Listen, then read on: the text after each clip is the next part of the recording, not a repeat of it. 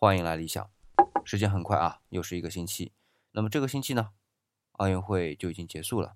呃，是这样的啊，我录这期节目的时候，应该奥运会还没结束，因为今天刚刚是中国女排获得了冠军。我相信当这个节目正式发布的时候呢，奥运会已经结束了，应该有三天的时间。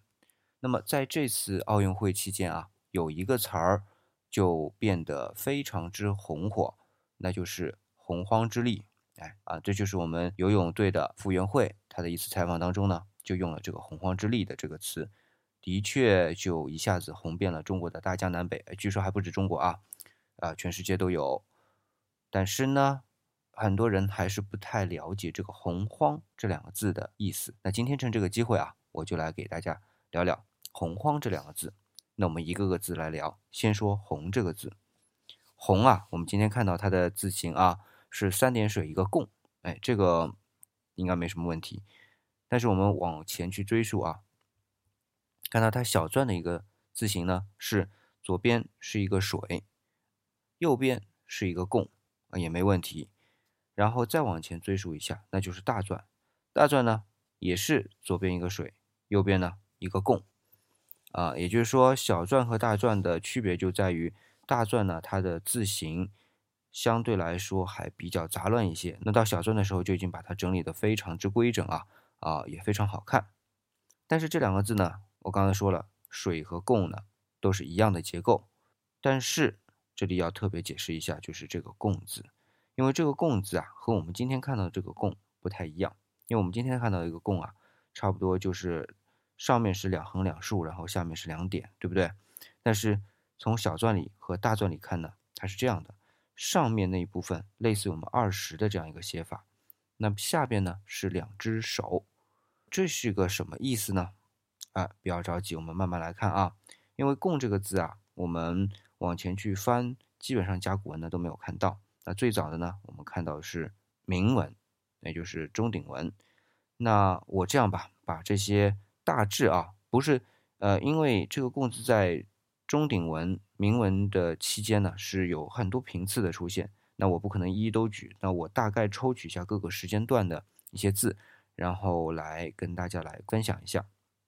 我们从最早开始，呃，差不多吧，在商代的晚期，有一个呢叫亚贡秦妇以簋，这是一个或者说是放粮食的器皿，一个礼器，或者呢是一个吃饭的器皿，是放。煮完的这个饭的，但是呢，看它的体量来说呢，一般来说不可能是一个人吃的。如果是吃饭的话啊，那这个呢里边就有一个铭文是“共情妇”的那个“共”字。那我们看到这个字形啊，上面呢差不多像一个口一样的东西，下面呢是两只手。好，这是在商代的晚期，然后再往后发展。差不多到西周的中期啊，我们就发现有这么一个鼎，叫师臣鼎。啊，这个臣呢不是早晨的晨啊，是上面一个球，下面一个臣。呃，但是呢，往后的发展当中，这个臣字是和早晨的晨就通假了啊，所以慢慢这个字就消失了。我们今天很少用这个字，那基本上呢也是早晨的意思。那它这个字形啊，首先下面也是两只手，但是上面呢。原来这个像口一样的东西呢，就变成了两竖。好，我们再往下来看，到了西周的晚期，有一个叫鱼鼎。那鱼鼎呢，它的字形是上面还是两竖，但是加了两个点点，总之是代表一样东西。那下面呢，还是两只手。好，我们再往后看，再往后看，不就是战国了，对吧？战国不就是战国七雄吗？战国七雄中间有一个雄是南方一。这个大国就是楚国啊，楚国的文字啊，我们叫它鸟篆，但是呢，的确它这个字形和中原这个字形有很多是相同的，有很多也有不同。但是你比如像我写出来这个字啊，大家可能看到，就是它的字形看的比较清瘦，然后比例呢比较细啊。当然我都是用因为用铅笔或者圆珠笔写的啊啊，这个就看不出来。但是从这个楚王严耿父。这样的一个器皿当中去看的这个字呢，这个字形的确是很纤细，但是呢拉得很长，这种感觉，它是战国晚期的嘛？哦，对了，顺便说一下啊，这个“父”和“鬼”两个东西都是实用器具或者是礼器，青铜做的。好，那么再往下看，我们会看到有一个字，哎，这个字我要特别说的啊，也是贡字啊。上一期我们说过啊，甲骨文是有吉号，还有片号，对不对？那么如果我们有一些字在中鼎文，就是器皿上面的，那就说明这个器皿就基本上这个出处就没问题了。但是如果说是从其他的一些文书当中啊抽取出来的话，一定要说明。比如说我现在要说的这个“贡”字呢，它就是伯甲七点五（括号楚）这样的一个字。为什么呢？呃，这个是楚国的一个大墓，哪个？就是一九七三年长沙马王堆出土的。当时啊，出土的是有。啊，这两件是非常重要的一个帛书啊，当然不是三叔写的《盗墓笔记》里面那个战国帛书啊。呃，这个帛书呢，它叫《老子》，很熟悉吧？啊，换一个名字啊，叫《道德经》。但是呢，如果从马王堆里边出土的这个文物来看，它是属于《道德经》呢，还是《得道经》呢？今天在学术界还是有争议的，因为啊，内容首先比我们今天看到的《道德经》要丰富的多得多。其次，它的这个排版和我们今天看到的《道德经》的排版是不同的。《道德经》的排版是“道经”放前面，“德经”放后面，然后《德道经》或者说我们是老子这本呢，是“德经”放前面，“道经”放后面啊，两个拼在一起的，而且还出土两个版本，我们所以把它称为甲乙两个版本啊，都是帛书。那么甲版呢，是用大篆抄写的。乙版呢是用隶书抄写的，而且我们看啊，隶书当中有很多字，就是甲版和乙版中间去对比啊，乙版当中有很多字，它会对什么邦啊、起啊、撤啊这些字啊做避讳。哎，为什么呢？哎，我们想想啊，开国的时候有邦、有起、有撤的，是哪个国家？西汉。西汉初年，刘邦对吧？刘启、刘彻，刘邦是。就不用说了，汉朝的开国皇帝对吧？刘启就是汉景帝，刘彻就是汉武帝，对吧？要避他们的讳。这样一份帛书呢，就说明他其实抄写的时间应该是在西汉的初年。那么大篆呢，就至少说明他在西汉初年以前。那这个列出来的贡字呢，就是这个帛书的甲版那里边的这一个啊，我们看到啊。就更简单了，没有上面说所托的这一样东西，只有四只手放在一起，哎，这就是这个“供”字。好，那么我们就会看啊，那么这个“供”字到底是什么意思？首先我们会看到，就是说最早期它是两只手拿着一样器物，我们想象一下啊，两只手很恭敬的朝上举着一个器物，它是一个什么感觉啊？是不是一个供养，或者说是一个？供奉的关系，对不对？那不管是前面说的亚贡秦妇仪轨，还是师臣鼎啊、鱼鼎，包括在楚王严肯夫这样的一个器皿当中，基本上也都是这样的一个意思，一个字形。那么到了战国的时候，这个伯甲啊，我们简称了啊，伯甲的时候，它就是四只手。这个时候其实它的意义就有所变化。从前面来说，两只手供奉一个东西的时候，它这种供奉的感觉就很多。所以，我们今天说啊，最早这个“供”字啊，它其实就像今天我们加上单人旁的那个“供”字。那么，到了战国帛书帛甲七点五这一片的时候呢，我们就会发现，它其实已经做了个引申义，就是今天的“供”了，就是大家一起这样的一个共同的意思。那我会发现啊，这样一个很有趣的现象，就是一个字最早是供养、供奉，然后呢，慢慢的这个字呢就变成了一个带单人旁的字，然后它的引申义呢就占据了它原来这个字形的意思，这是个很有趣的现象啊。不过在这里呢，我就不多做讨论，只是要大家记住这个“供”字，这个时候就是和今天的意思差不多，就是大家共同来做。为什么引申义啊？就是共同来供奉嘛。就是“供”这个字，好，有了这个字之后，我们再回过头来看洪水的“洪”，这个时候就会看到呢，三点水在原来呢是一个水字，但是这个水啊，我要讲清楚，可不是像今天我们随便说的指代这样一样物质叫水，它是指从山间流下来的，沿着山峦流淌的这一个叫水。其实古人对于水有很多的称呼啊，从山岩里或者从山的石缝里冒出来的，这个叫泉啊，流在山中间的这个水叫涧，然后呢，沿着山壁向下流的水叫水。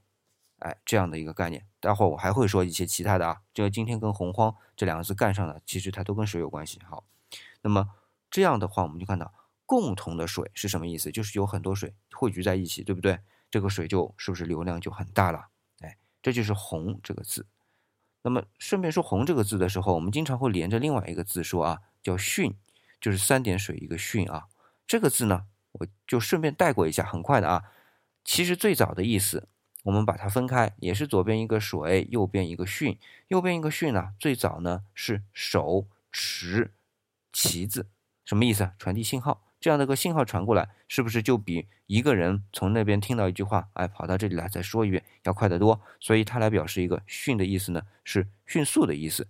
哎，你看啊，这就很奇怪，今天的迅速的迅还要下面加一个走之底，对不对？但是以前。它就没有这个走之底，就是这个迅的意思，迅速。好，那么再加上水就是什么？水流的很快呀。那么古人啊，就把水流很快的这样的情况呢，叫做汛；在水流很大的情况下呢，叫做洪。好，这样的一个概念大家有了啊。那么我们接下来再看“荒”这个字，“洪荒”的“荒”啊，我们也把它拆开看。今天我们看到的是草字头一个王。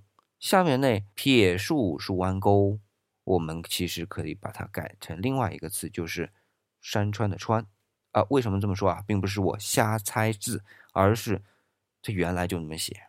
原来是怎么写的啊？原来就是上面一个王，下面一个山川的川。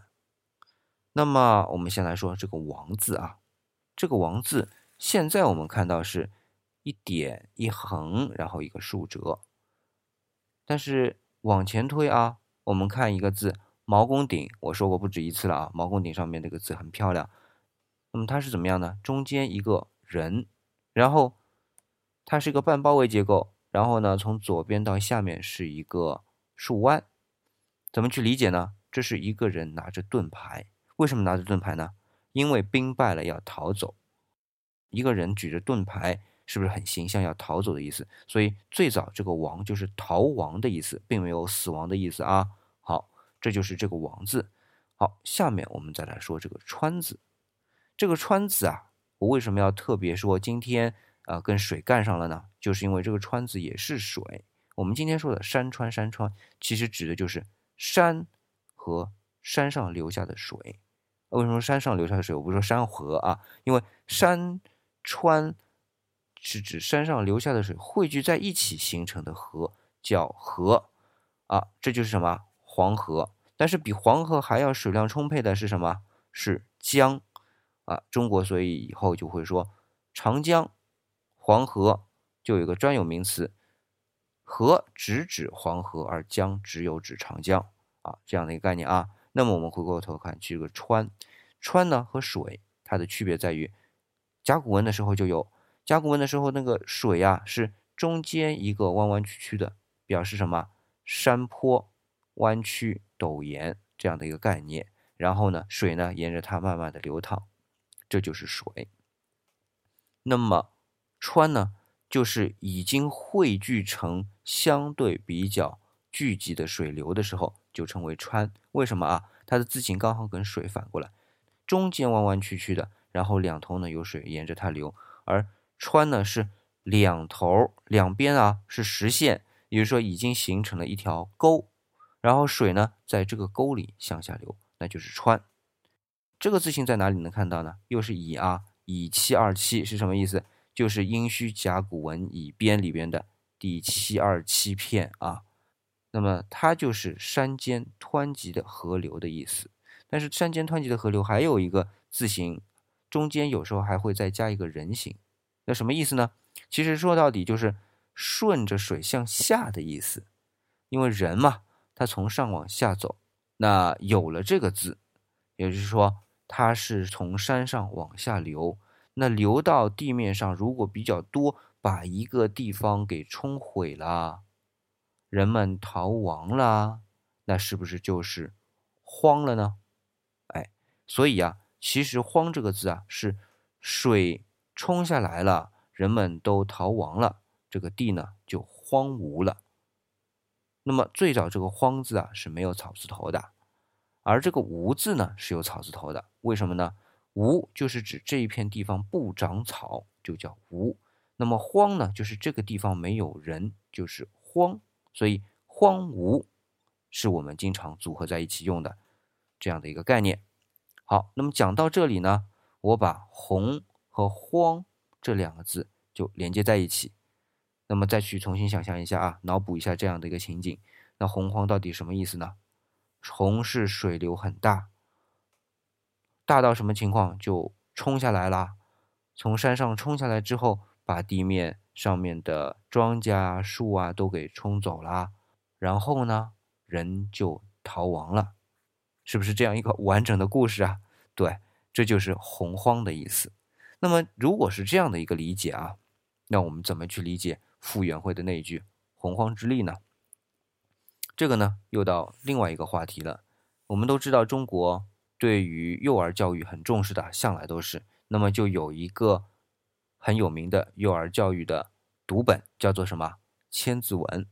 那《千字文》开头的两句就是“天地玄黄，宇宙洪荒”。哎，这个时候洪荒就来了。这个洪荒呢？说到底，就是今天傅园慧说的这个洪荒，和最早我刚才说的那个洪荒意思还是有所区别的。那么区别在哪里呢？呃，我来跟大家慢慢的解释啊。就这八个字：天地玄黄，天和地大家都没有说。那么玄黄是什么意思？颜色，玄是黑色，但是黑色它不是我们常说的，就是今天的黑，它是指水很深。深到看不见底这样的一个概念称为玄啊。顺便带一句啊，就是我们如果说有一种玉是斜玉旁加上一个玄呢，就是那种黝黑黝黑的玉，黝黑黝黑的那种石头，漂亮的石头。因为呃，中国一直是把石头作为一个很重要的一种啊信物，然后认为美丽的石头都是玉，至少在远古是这样的一个概念啊。后来慢慢把这个玉啊，它的界限。画的越来越清晰。那么今天不能说随便拿块石头就是啊玉了，但是呢，古代它是这样的一个意思。那么玄，它就是一个黑色的，颜色特别深邃的一种玉石，那么称为玄。好，那么玄黄黄大家都不用说。那么天地玄黄的意思呢，就是刚刚开天辟地的时候，什么天和地黄和黑，说到底，当黄很深的时候，水很深的时候，都是那种。黑黑的啊，看不清楚，没有边界的这样一种概念，这样一种感觉啊。然后接下来就说宇宙两个字，宇宙啊，我们今天说的宇宙是一个什么物理概念，对不对？那么其实对于中国古人来说，还真是一个物理概念。为什么啊？宇宙两个字其实是代表了空间和时间，这和我们今天理解的宇宙几乎是一样的概念啊。所以宇是空间，宙是时间。而且是没有边界的空间和没有边界的时间，称为宇宙。那最后就能接上我们今天说的洪荒了。那这个时候的洪荒，还是说啊，水冲过来了，人们都逃亡了，然后一片荒芜，这个意思吗？可以这么理解。但是呢，呃，我们知道啊，我们基本上现在科学家可以确定说，在距今大概。三千五百年到八千年之间的这一段时间，是发生过一次大洪水，全球性的。那么这场洪水呢，对于今天的人所听到的传说来说，基本上各个国家都有。比如说我们中的大禹治水啊，埃及也有这样的故事。那圣经上面的诺亚方舟就不用说了。然后希腊神话里边有 d u k l i o n 这个神话，就是说宙斯因为呃，人间对于神的一种不敬重，所以生气了，然后就让海神一下子淹没了整个大地，人都没有了。然后丢克利翁和他的太太呢，就跑到了山顶，就活了下来。因为他们对神一直很敬重，所以宙斯就指引他们逃到了一个山顶，最后就存活下来。然后世界上所有的人都是他们夫妻俩后来再繁衍出来的啊，就是这么一个故事啊。那么，所以全世界都有这种关于大洪水的故事，那说明就大洪水可能就真实存在。那么宇宙洪荒呢？就是说。宇宙刚开始没有边界、没有时间边界、没有空间边界的这个世世界刚刚创造出来的时候，浑浑噩噩，都没有边界，空空旷旷，就像大洪水之后，什么地上都没有这样的一种感觉，这就是洪荒。那么接下来就问了，那么什么叫洪荒之力呢？洪荒之力的意思就是。在这样一个浑浑噩噩的世界，慢慢，它会充满像今天一样生机勃勃的这种力量，称为洪荒之力。就说它是一种动力，这种动力是从最浑浑噩噩的都没有边界、都摸不清楚这样的状态下，然后，哎，它慢慢的能够把所有我们今天看到的美好的东西、有生命力的东西都带来的这样一种力量。这就叫洪荒之力，所以洪荒之力啊，傅园慧说的是用尽了洪荒之力，其实是一种很伟大的力量。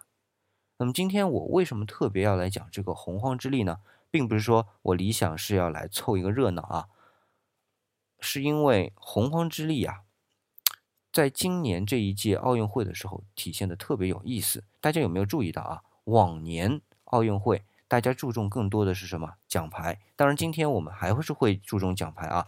中国今年的奖牌，我从现在来看是第三，被英国超越了啊。但是有一点，大家对于奖牌没那么关注了，有没有觉得？而是关注什么？比如说像傅园慧啊，比如说我们乒乓的啊这些选手，然后我们游泳的这些选手，然后我们跳水的这些选手，然后我们女排的姑娘们，而且不是说他们怎么样努力奋斗啊，而是说他们平时生活当中也很美。发现是什么原因？我们越来越关注的是运动员的个人，而不是运动员在赛场上的成绩。仅仅关注成绩。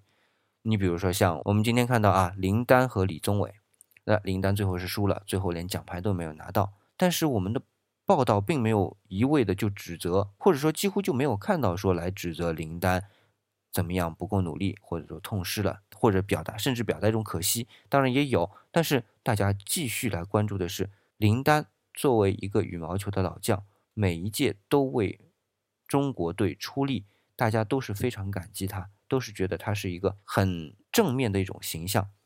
这就是我们今天这一届里约奥运会给我们今天的中国带来的这样一种情况。那为什么会有这样的一个转变啊？呃，当然了，我也是看了一些文章，听了一些人人的观点之后，我总结一下，大概是这样的，就是。中国原来更注重自己的一个奖牌数，或者说是金牌数，是为了寄希望于我们中国得到比较好的名次，而让世界来认识中国。包括我们去申奥啊，北京奥运会二零零八年，都是出于这样的目的。但是今天不同了，今天中国在各方面其实已经被全世界认识到了，认可先不说啊，认识到了。那么我们的奥运会。参加是为了什么？就回归到了奥运精神本身。那奥运精神本身就无所谓输赢，而在于每一个运动员只要付出了努力，就获得了因为他们努力而获得的成绩，或者说他们因为努力虽然没有获得奖牌，但是获得了人们对他的一份尊重，就够了。因为我们中国也已经在某种程度上让世界给予了足够的尊重。而我们已经不在乎说，仅仅是奖牌这样东西才能给我们中国带来一种安全感，或者认识到我们自己才能通过奖牌来啊表达出我们的能量，并不是我们已经能够把自己的力量通过其他的方式表现出来，而运动员只是运动本身，运动员只是给运动带来欢乐，给运动带来公平。